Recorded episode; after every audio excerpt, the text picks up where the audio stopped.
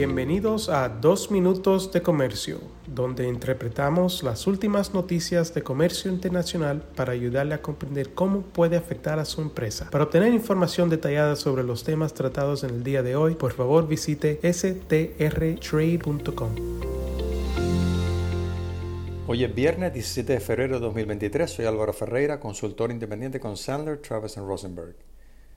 En una carta enviada el pasado 14 de febrero a la secretaria de Comercio de los Estados Unidos, Gina Raimondo, y a la representante comercial de los Estados Unidos, Catherine Tai, un grupo de 13 senadores, tanto demócratas como republicanos, instó a la administración del presidente Biden a que inicie consultas con México de manera inmediata para atajar lo que los legisladores describen como un gran aumento de las importaciones de acero mexicano y restablecer, abro comillas, volúmenes históricos de comercio, cierro comillas con cuotas si fuese necesario.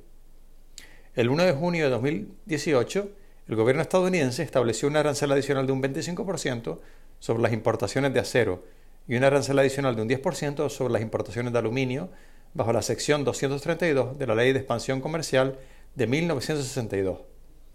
El 8 de febrero de 2020, dicho arancel adicional fue extendido a las importaciones de ciertos productos derivados del acero o del aluminio, arancel que fue recientemente ratificado por la Corte de Apelaciones del Circuito Federal de los Estados Unidos. Varios países han sido excluidos de estas medidas porque pudieron negociar un acuerdo con las autoridades estadounidenses.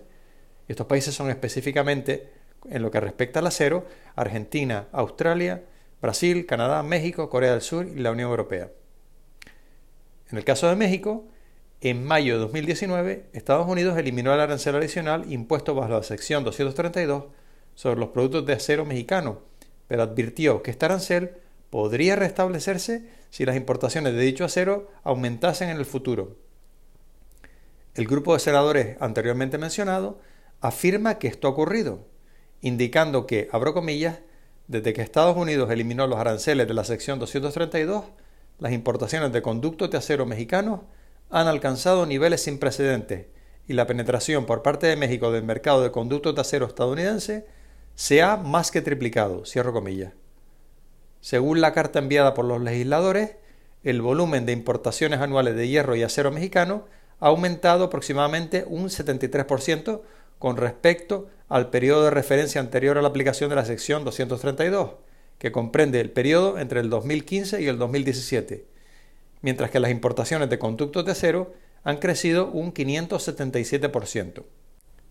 La carta añade que una reciente investigación por parte de la Oficina de Aduanas y Protección Fronteriza de los Estados Unidos reveló que importadores estadounidenses han clasificado erróneamente estos conductos de acero mexicano, ocultando este extraordinario aumento en el volumen de dichas importaciones. Los senadores afirman que este aumento se ha cobrado más de 200 empleos en los Estados Unidos, además de causar el cierre de una de entre las menos de una docena de fábricas que todavía producen conductos de acero en el país. En consecuencia, la Carta exige que se lleven a cabo consultas con México de forma inmediata y que si estas consultas no tienen éxito, que se consideren otros mecanismos para garantizar el cumplimiento y proteger los empleos en los Estados Unidos, lo que incluiría la posibilidad de restablecer el arancel adicional bajo la sección 232.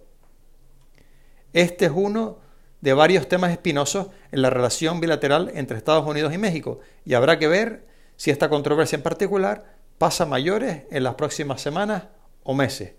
Mientras tanto, reciban de mi parte un muy cordial saludo. Con profesionales en nueve oficinas, Sandler Travis Rosenberg es la firma de abogados más grande del mundo dedicada a asuntos legales de comercio internacional, aduanas y exportación. Este podcast es exclusivamente para fines informativos y no constituye un servicio legal. La contratación de un abogado es una decisión importante que no debe estar basada solamente en publicidad. Pídanos que le enviemos información gratuita por escrito sobre nuestras cualificaciones y experiencia. Envíenos un correo a strespanol.strtrade.com.